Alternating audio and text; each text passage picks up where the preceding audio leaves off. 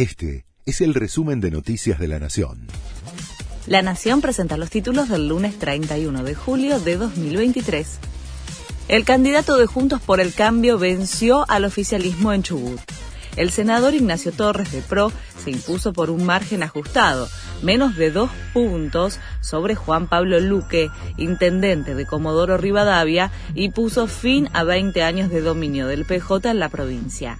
Mientras Horacio Rodríguez Larreta y Patricia Bullrich festejaban entre Leu, Luque se dio por ganador y pidió esperar el recuento definitivo. El gobierno paga hoy al FMI un vencimiento de deuda de 2.700 millones de dólares.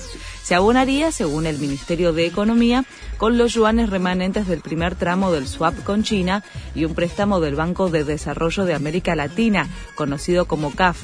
Queda un saldo por definir, como se paga, de entre 200 y 300 millones de dólares para no entrar en atrasos con el fondo.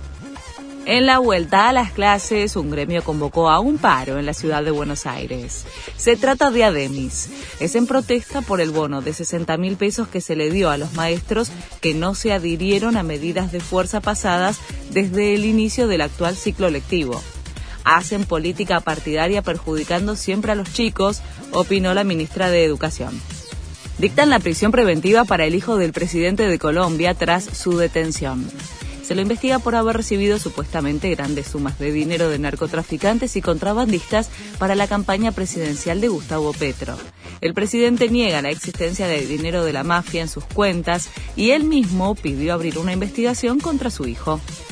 Boca abre la bombonera para recibir a Cavani.